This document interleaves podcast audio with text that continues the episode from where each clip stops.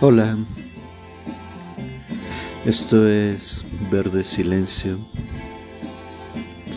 El día de hoy tendremos Matt Rock sonando.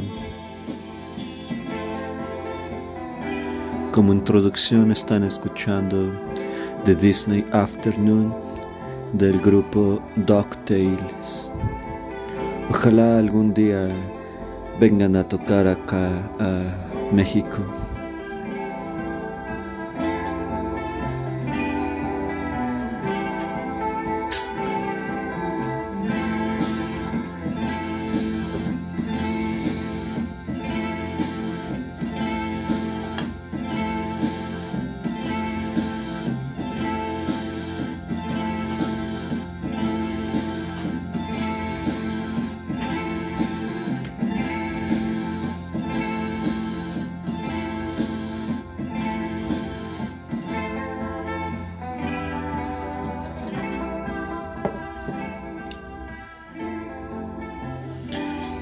Bueno, hoy está siendo un día lluvioso.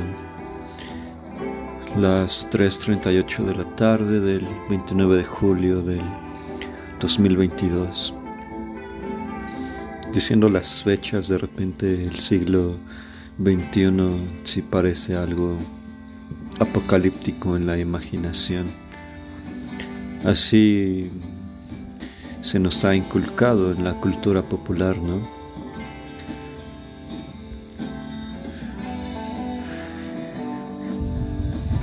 Ya llovió no solo aquí en, en el estado, en la ciudad, también en Monterrey. Fue una noticia que me causó gusto, pero por supuesto hay toda una reflexión de fondo que realizar al respecto. Digo, siempre ha habido sequías, temporadas de sequías, pero ahora parecen estar asociadas no a una suerte climática, meteorológica, sino como efecto de una causa humana Pero si es que se avecina un apocalipsis o ya lo vivimos, la noticia sigue siendo de gusto, un poco de agua para calmar la sed o las necesidades sociales humanas.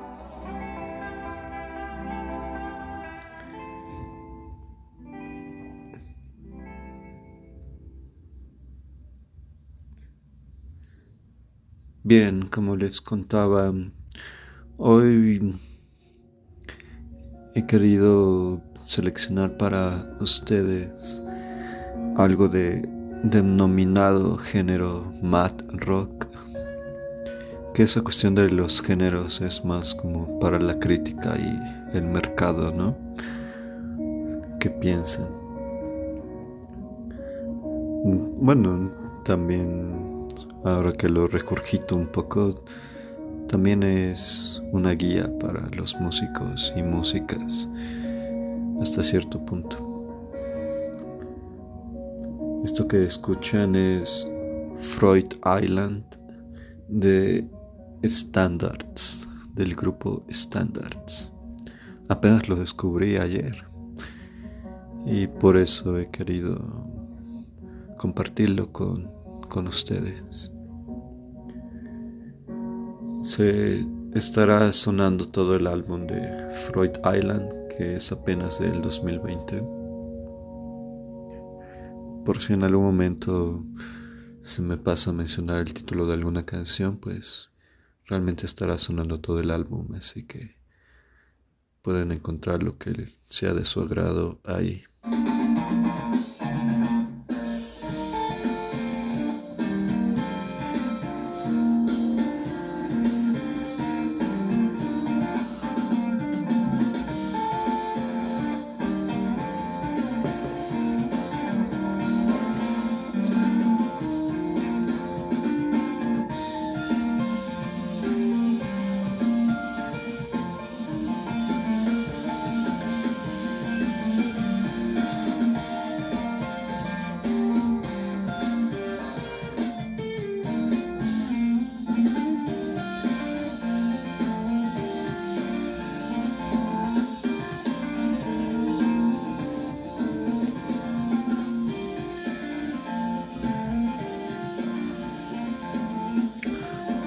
Hoy como las otras ocasiones hay muchísimos temas que quiero señalar, contar, comentar.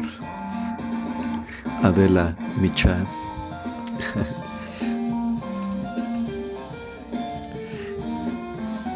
ya se me están juntando, pero creo que uno valioso que puede entrar primero sería eh, la angustia, una en específico una parte de la angustia, de la ansiedad, como más popularmente se le conoce. En lo personal prefiero el título de angustia que de ansiedad. Ah, esta cuestión de la angustia sería el sobrepensar las cosas.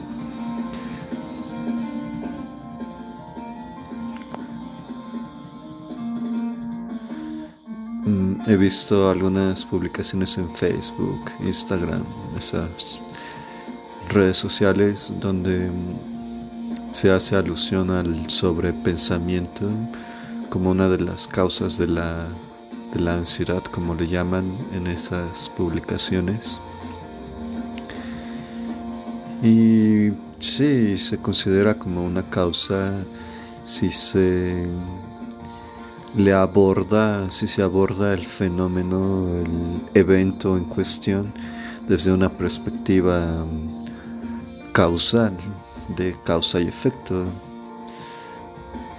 Esa perspectiva de causa y efecto parece algo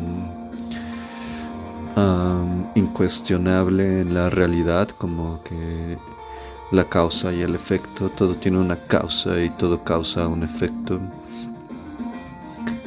Pero hace algunos meses leí un poco de las ideas de Thomas Hobbes, quien escribió Leviatán en el siglo XVIII, una obra importantísima para la filosofía política, pero también tenía cuestiones muy interesantes respecto a la metafísica, entre ellas la imaginación, y mencionaba el fenómeno de la causalidad como un producto de la imaginación. La causa y el efecto no existen realmente, sino que son percibidas por medio de la imaginación. Existen eventos y la imaginación es la que une esos eventos formando una causa y un efecto. Muy interesante, ¿no? Tanto para estar de acuerdo como para no estarlo. Y como para ir explorando otras cuestiones de la imaginación, de lo imaginario.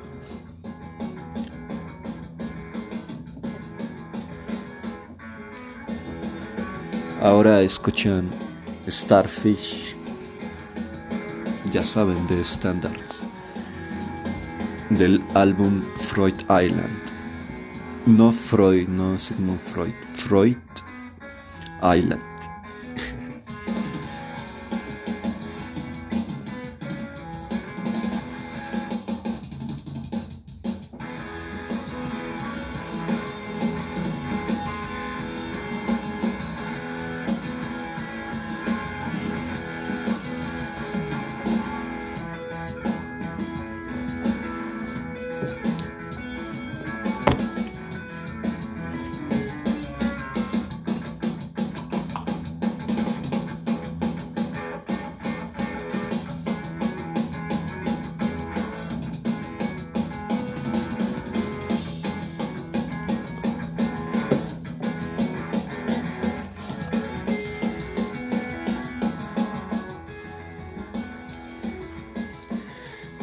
Bueno, esta cuestión de la causa y el efecto de la imaginación lo menciono por lo que les comentaba de que se asocia actualmente el sobrepensar las cosas con la angustia, con la ansiedad. Y me parece curioso por hacer oración de un cliché que el sobrepensar eh, sea puesto en una posición de maleficio ante la propia persona el sobrepensar como algo malo en tanto que causa un estado de ánimo indeseable que es la ansiedad. Y siento que aún hoy en día, cuando nos estamos liberando un poco de los estigmas morales medievales, de lo bueno y lo malo como una verdad absoluta, aún cuesta trabajo implementarlo en, en la parcialidad de los eventos. Quiero decir que hay ejemplos muy específicos de cómo la liberación de la moralidad medieval se implementa en la actualidad, pero principalmente con cosas que han sido vistas como malas, pero nos causan placer, como las drogas. Hay un episodio de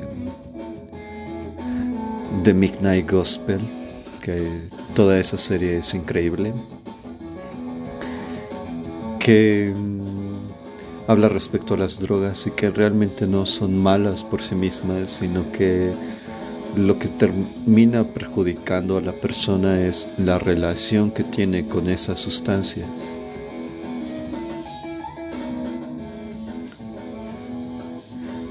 Y lo mismo se puede aplicar a cualquier otro orden categórico de acciones y relaciones.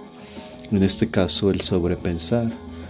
El sobrepensar no es malo como tal, sino que la relación o el efecto que tiene sobre nosotros en nuestra predisposición o nuestra singularidad de ánimo resulta. Es decir, en este momento se podría categorizar todo lo que digo como sobrepensar las cosas, porque todo esto es espontáneo, ni siquiera hay un guion o algo así. Y sobrepensar es como pensar mucho, ¿no? Es, es la imagen que se tiene asociada de manera general al sobrepensar, al pensar en exceso. Pero cómo pensar en exceso puede hacer algo malo cuando causa la angustia. O sea, tenemos esa, esa asociación de relaciones entre causa y efecto y parece que lo que nos causa el disgusto de la angustia es el sobrepensar, pero en realidad si nos deshacemos de la ilusión causal, que la imaginación nos propone, podemos encontrar otras raíces de lo que causa el efecto que causa nuestra angustia. Solo eso, como no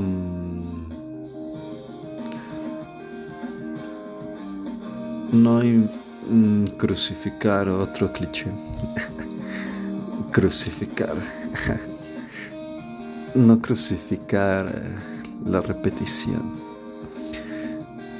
No enmarcar el, el sobrepensar como algo dañino, sino que prestar atención, atender a las cuestiones que están propiciando que el sobrepensar tenga ese efecto porque tenemos esa herencia del cristianismo, de, un elemento problemático que hay que echarle la culpa, el pecado y tratar de eximirlo. Y ahí está el sobrepensar junto con otros elementos que causan la ansiedad. A quienes echarles la culpa y sobre quienes actuar. Y esa herencia cristiana que no me la estoy inventando, que es un que puede ser muy bien rastreada por una genealogía del concepto de culpa, nos afecta para descubrir realmente las cuestiones que, que propician que ciertos eventos tengan un efecto u otro sobre nosotros o nosotras. Nosotras.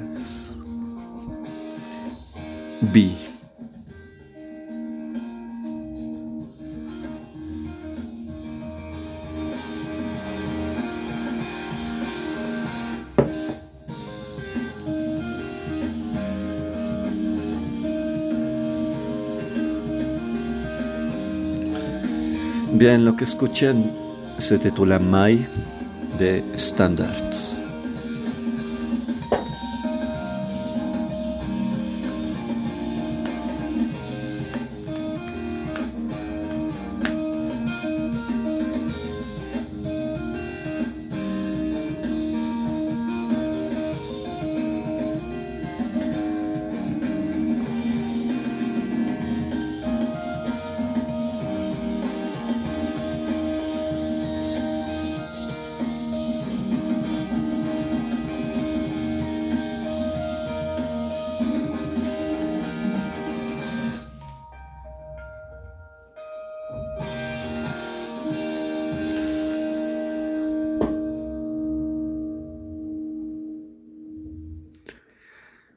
Ahí tienen algo de Mad Rock para esta tarde nublada.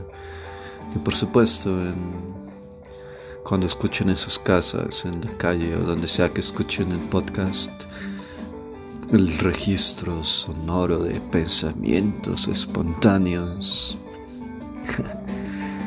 podrá ser de tarde soleada o de tarde apocalíptica o de noche fiestera o no sé, cualquier otra situación diferente.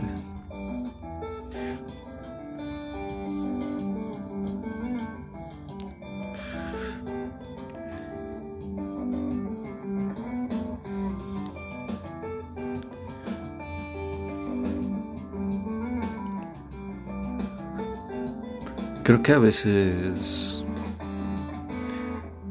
ocurren ciertas resistencias a hablar de, de ciertos temas. O sea, ni siquiera es una creencia, es un, es un hecho. O propiamente no un hecho, sino una fantasía. Porque no ocurre, es una resistencia imaginaria. Lo comento porque quiero comentarles que hace un rato estaba explorando los terrenos de la plomería, arreglando la taza del baño que mm, en algún momento dejó de, de sacar agua para que se llenara el depósito y pues no se le podía bajar y habíamos estado echándole agua con cubetas, ya saben. Está toda esta imaginación de de estratos sociales, ¿no? Donde algo así sería inadmisible para una persona de de clase alta o algo por el estilo.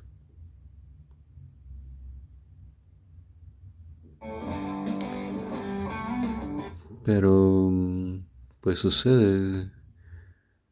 Es como entrar en cuenta que los famosos también van al baño y,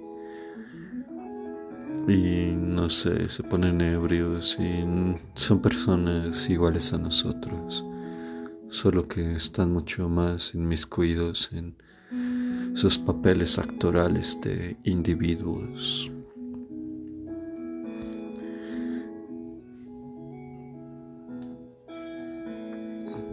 Y bueno, les quiero comentar la historia de la incursión en la plomería. Un pequeño chapuzón en esa área. Es muy interesante intentar arreglar algo. Digo, entras al baño y cuántos de ustedes saben cómo funciona su taza o exactamente cómo funciona la tubería. Yo aún no lo sé, pero me causa curiosidad cómo el agua sube por una ascensión vertical,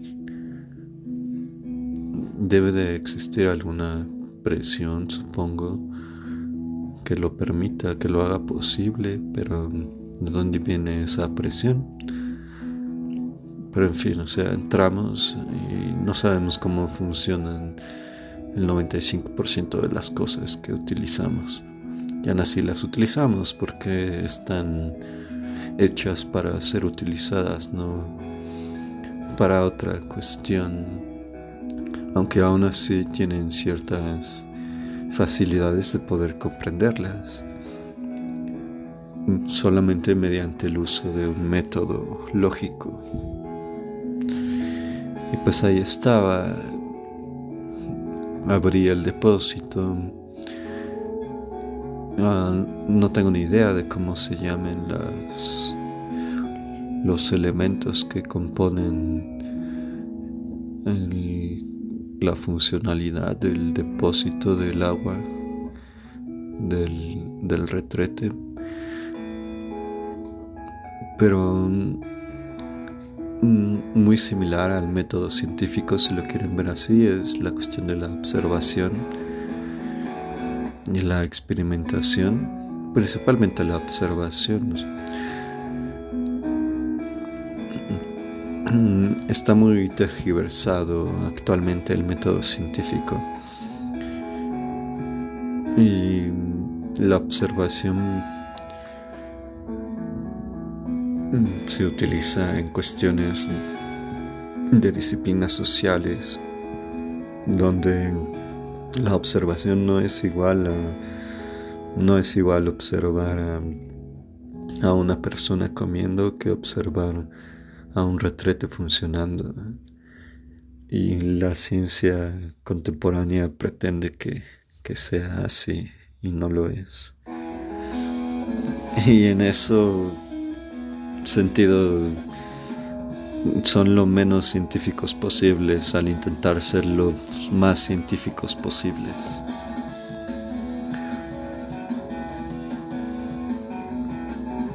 Y observando entendí y hice algunas hipótesis respecto a algunos argumentos de cómo podría estar funcionando esa, esa maquinaria y saber evaluar cuál podría ser su situación y de ahí deducir cuál era el problema. Eran dos cuestiones posibles, o no estaba llegando agua a la manguera que conectaba la tubería con la taza, o estaba tapada la manguera o la tubería. Al final se descubrió que la primera, la segunda hipótesis era la correcta, estaba tapada la manguera.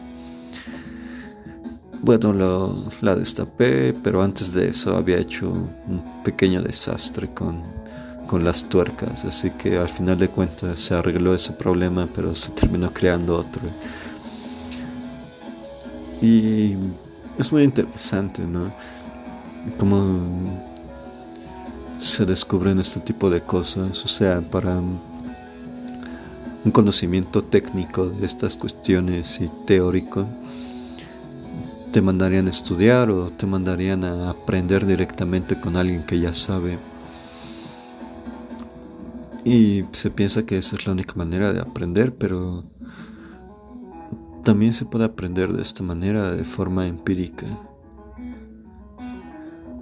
Te puedes perder de algunas cuestiones entre más complejo sea la actividad que estás que estás haciendo. Pero también tienes la posibilidad de descubrir eh, nuevas cuestiones que pasan desapercibidas para aquellos que, que abordan las situaciones teóricas y empíricas de una manera muy cuadrada, muy teórica. Tiene sus sus contras adentrarse a arreglar el baño sin saber ni idea del terreno en el que estás abordando.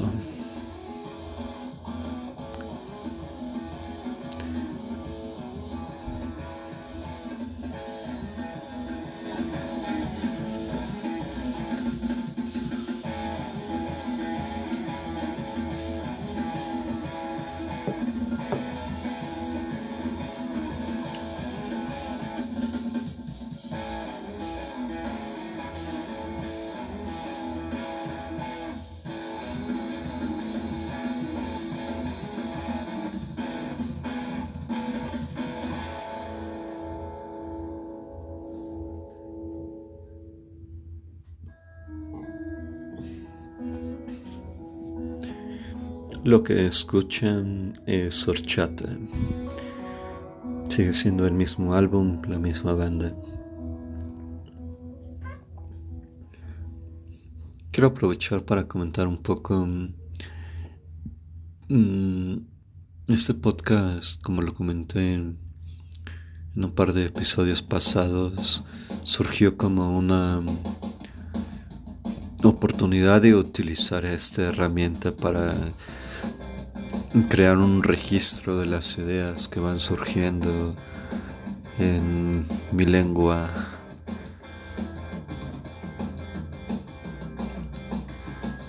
Y eso por que en ocasiones anteriores al podcast había intentado registrar estas ideas y la escritura se volvía un medio un tanto inefectivo para registrarlas todas.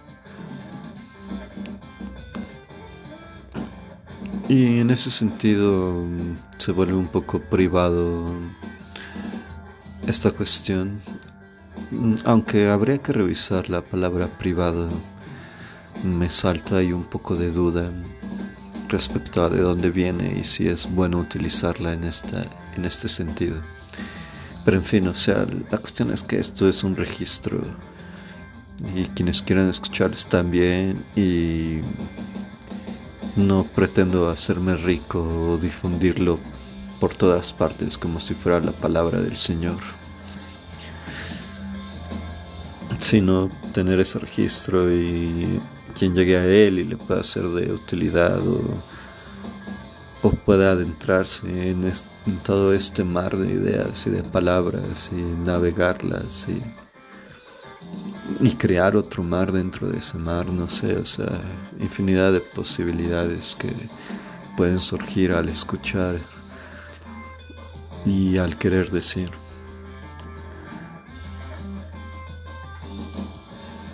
Y estaba haciendo así hasta hace un rato que se me ocurrió la idea de compartirlo por un medio de difusión cultural que se llama Difusión, en el cual participo haciendo reseñas de algunos proyectos musicales. Y es un medio, se puede decir, en crecimiento en la escena independiente de proyectos musicales. Es algo reconocido en la ciudad es donde normalmente sucede toda la acción cultural. Y pensaba que el podcast podría ser una oportunidad para tener un acercamiento sincero, porque como lo comentaba en, en episodios pasados, también esto es un ejercicio de sinceridad y honestidad, porque todo es espontáneo. No hay guiones, no hay nada, solo palabras, hablándonos a nosotros, hablándome a mí. Y creo que puede ser una aportación valiosa para la cultura en la actualidad. Una sinceridad más que una pretensión intelectual, artística, cultural, donde los podcasts se arman para demostrar el conocimiento que se tiene y señalar las equivocaciones que existen en la sociedad. Esas pretensiones sobran aquí o si no sobran son abordadas de una manera no utilitaria sino reflexiva. Entonces estaba considerando esa cuestión que puede ser valiosa para para esa escena cultural que, que imagina, que, que fantasea con un mundo y que vive dentro de un mundo de repente más, no lo sé, más singular en sus particularidades. Adentrarse a decir algo significativo sería una precipitación ególatra. Entonces tal vez haya más difusión y este sea uno de los últimos podcasts que, que se encuentren más privados. Aún hay consideraciones que hacer respecto a si estos podcasts se quedarían ocultos en, en el perfil de Anchor, de Spotify, o estarían abiertos a aquellas personas que lleguen por medio de, de difusión. Realmente no hay mucha expectativa tampoco. Es muy probable que sí se pueda implementar en difusión pero el alcance serían dos o tres personas a la semana. Esa es mi expectativa.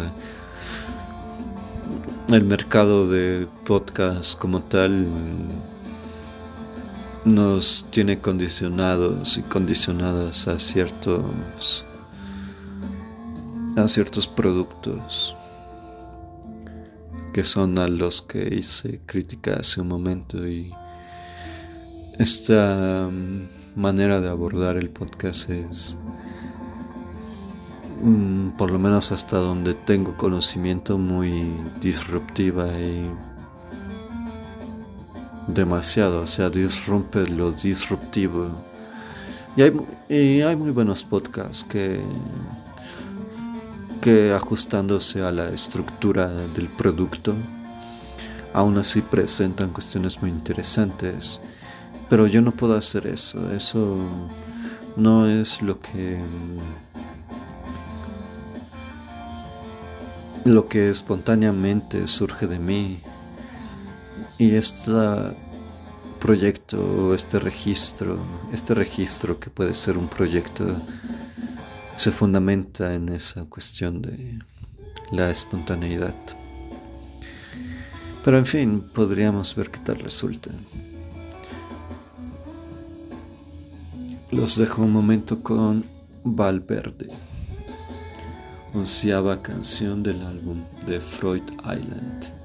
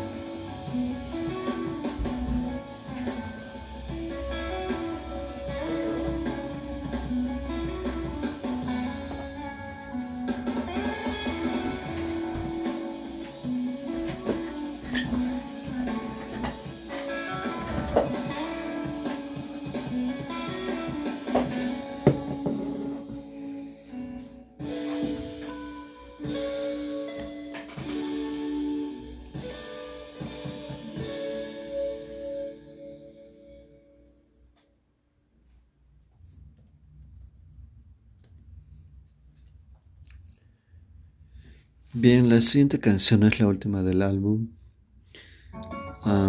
tengo pensado poner un poco más de mat rock en lo que queda del episodio. ya saben que esto dura mucho, o bueno, más de lo normal para, para el formato estándar.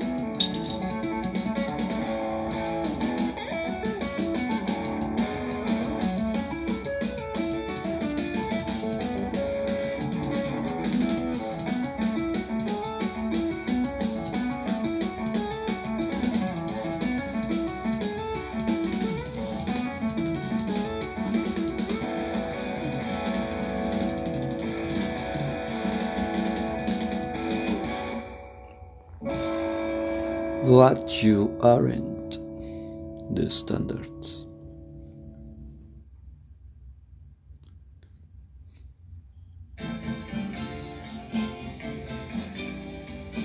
Iba a continuar con algo de Matt, pero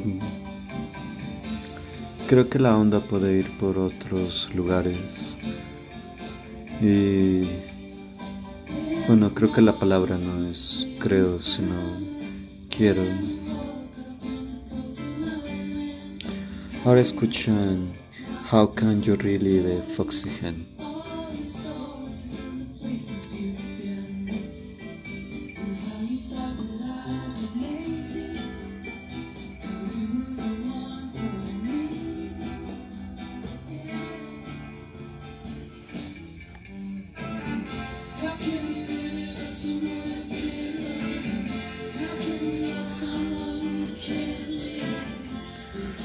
Últimamente como músico hay algunas cuestiones que me confunden un poco como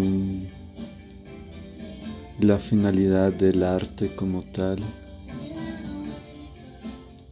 qué es lo que uno espera cuando hace arte y he abordado esta pregunta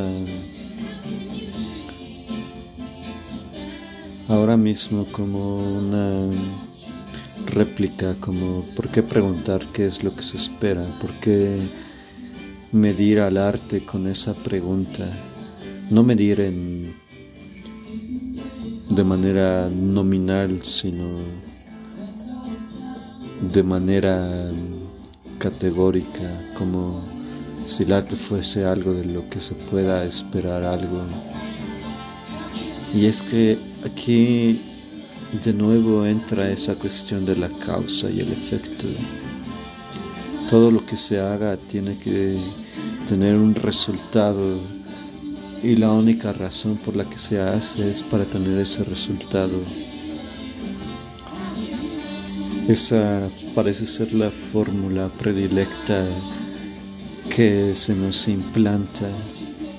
Y se nos implanta porque no es algo natural, no es algo dado, no es la naturaleza ejerciendo su poder de manera incuestionable, es la palabra en la sociedad que se inmiscuye en la cultura hasta nuestras venas y nos hace actuar actuar de esa manera,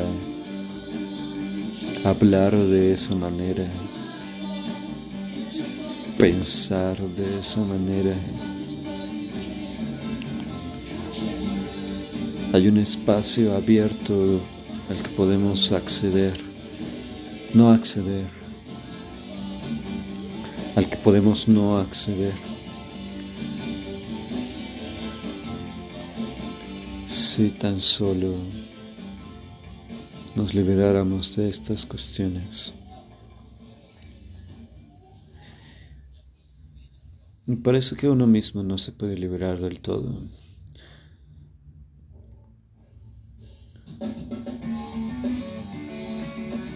En consideración de la imaginación, de, de lo fantasioso que no se le ha dado el lugar. Mm, correspondiente que exige o de manera muy breve y olvidada. En esta cuestión en esta cuestión de la imaginación hay mucho que aprender. El materialismo es muy valioso nos enseña cuestiones muy puntuales de la realidad, pero la imaginación sigue estando ahí presente y si nos remitimos a la causa y efecto de la realidad causando lo imaginario, ok, sí, pero si no fuese así, parece que no hay quienes debatan esa cuestión. Que no precisamente lo ideal tenga que devenir de lo material y no lo ideal en su concepción contemporánea como todas estas ideologías, sino una cuestión más metafísica.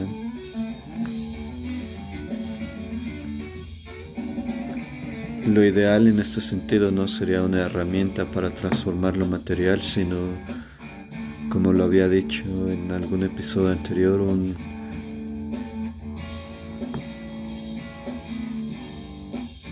complemento que ni siquiera podría ser llamado complemento, sino que tuviese su propio lugar dentro de lo real, la realidad, lo real y lo imaginario. Esa es la cuestión.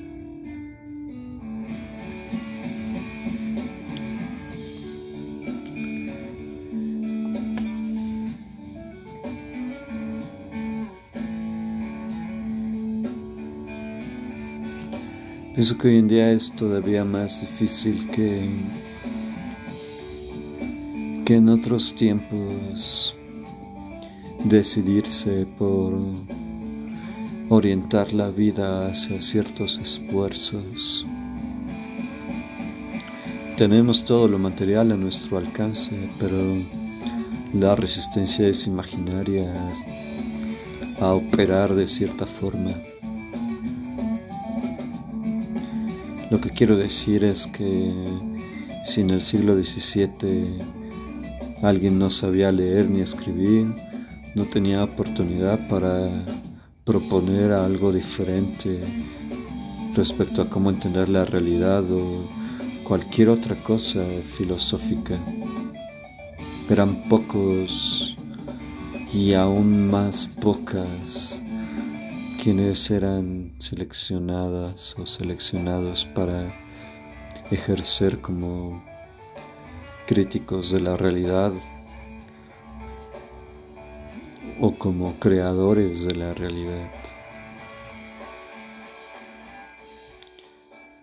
Hoy en día cualquiera lo pudiese hacer. Tenemos todos los recursos a nuestro alcance, pero las resistencias son imaginarias. Lo tenemos todo y no podemos hacer nada.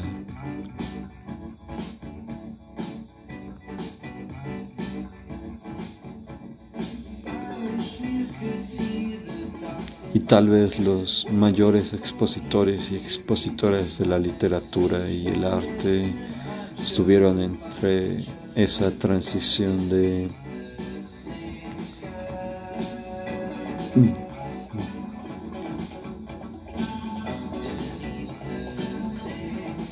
de tiempos que ahora nos parecen remotos y nuestra actualidad.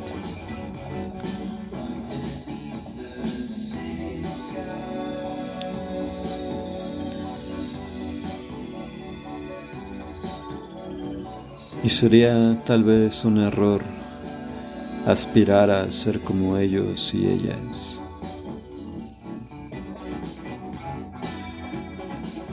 Quiero pintar como Remedios Varo, quiero escribir como Octavio Paz.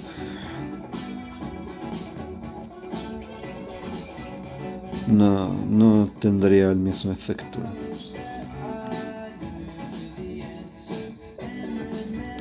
Podría hacerlo, pero el hecho de que ellos lo hicieran y ellas lo hicieran así y funcionase de esa manera y se viese que era de esa manera y no de otra, era por la singularidad de los tiempos.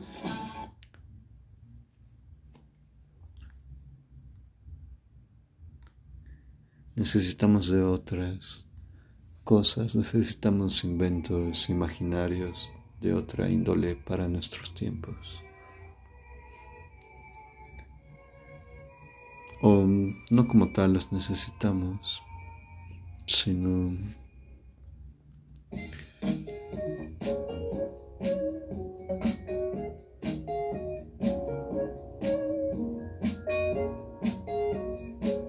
sino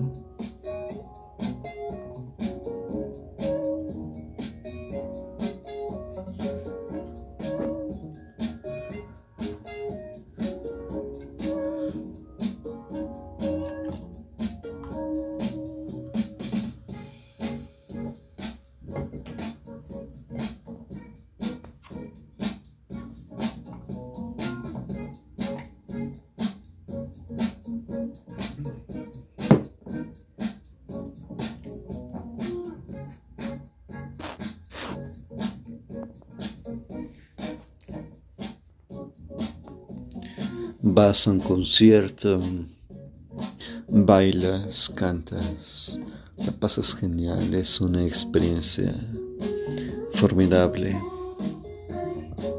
Y después de eso, ¿qué?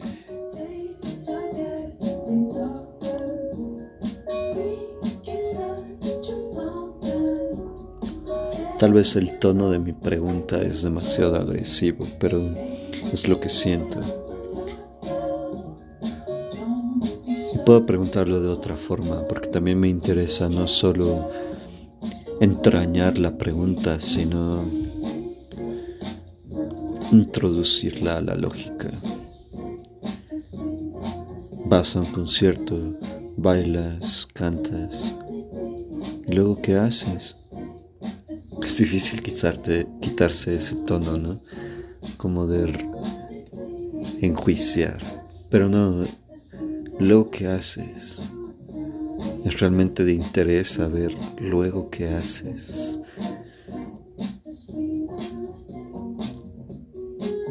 no como un juicio, no como un cuestionamiento, sino como una curiosidad para saber qué efecto tuvo esa experiencia, ya sea en la realidad o en lo imaginario. Si en lo imaginario tiene cierto efecto, ¿qué efecto tiene esa transformación imaginaria en la realidad?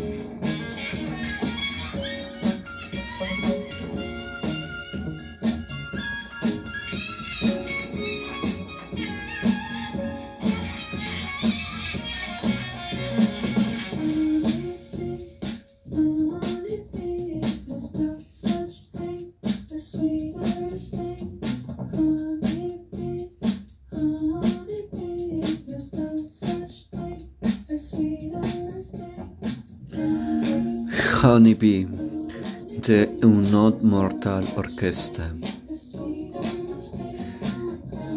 Me parece un guitarrista muy, muy, muy interesante. Ruban Nielsen de esta banda propone unas cuestiones para el ámbito de la guitarra interesantes puede llegar a ser hasta cierta influencia para mí. Propone algo, pero siento que no se aventura a liderar, a orientar por completo con la guitarra.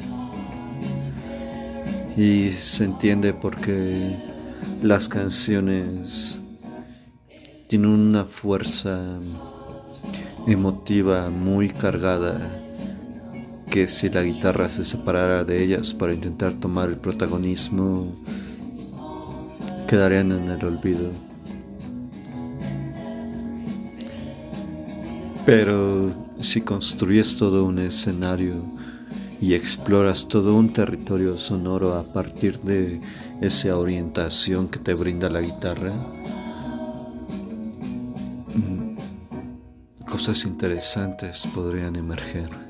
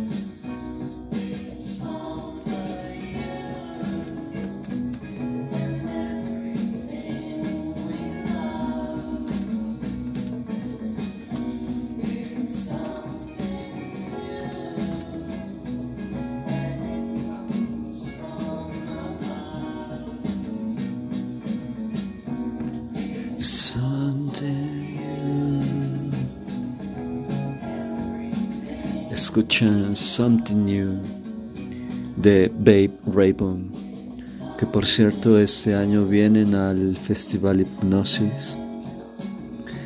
Sería muy genial verlos si uno no fuese desempleado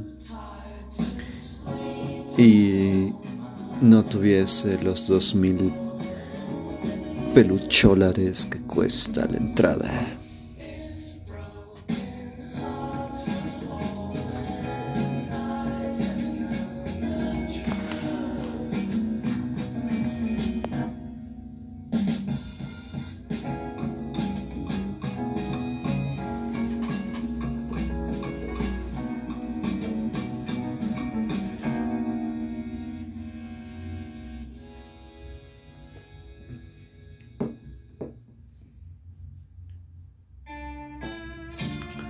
This Strange Effect de The Shacks, un cover.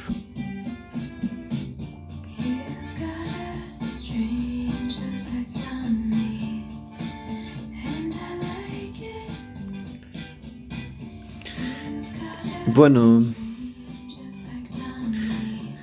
el segmento está a punto de acabarse. Tal vez se haga uno a continuación poco más corto, que abarque toda la hora. Ya saben que esto es espontáneo, puede surgir cualquier cosa. Como en la guía del autoestopista galáctico, donde una ballena cae del cielo en un planeta y se destroza al chocar contra el piso.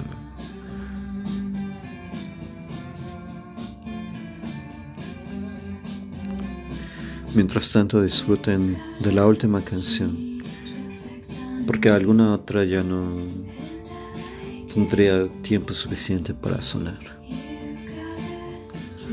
Hasta la próxima, próximamente o en un largo tiempo.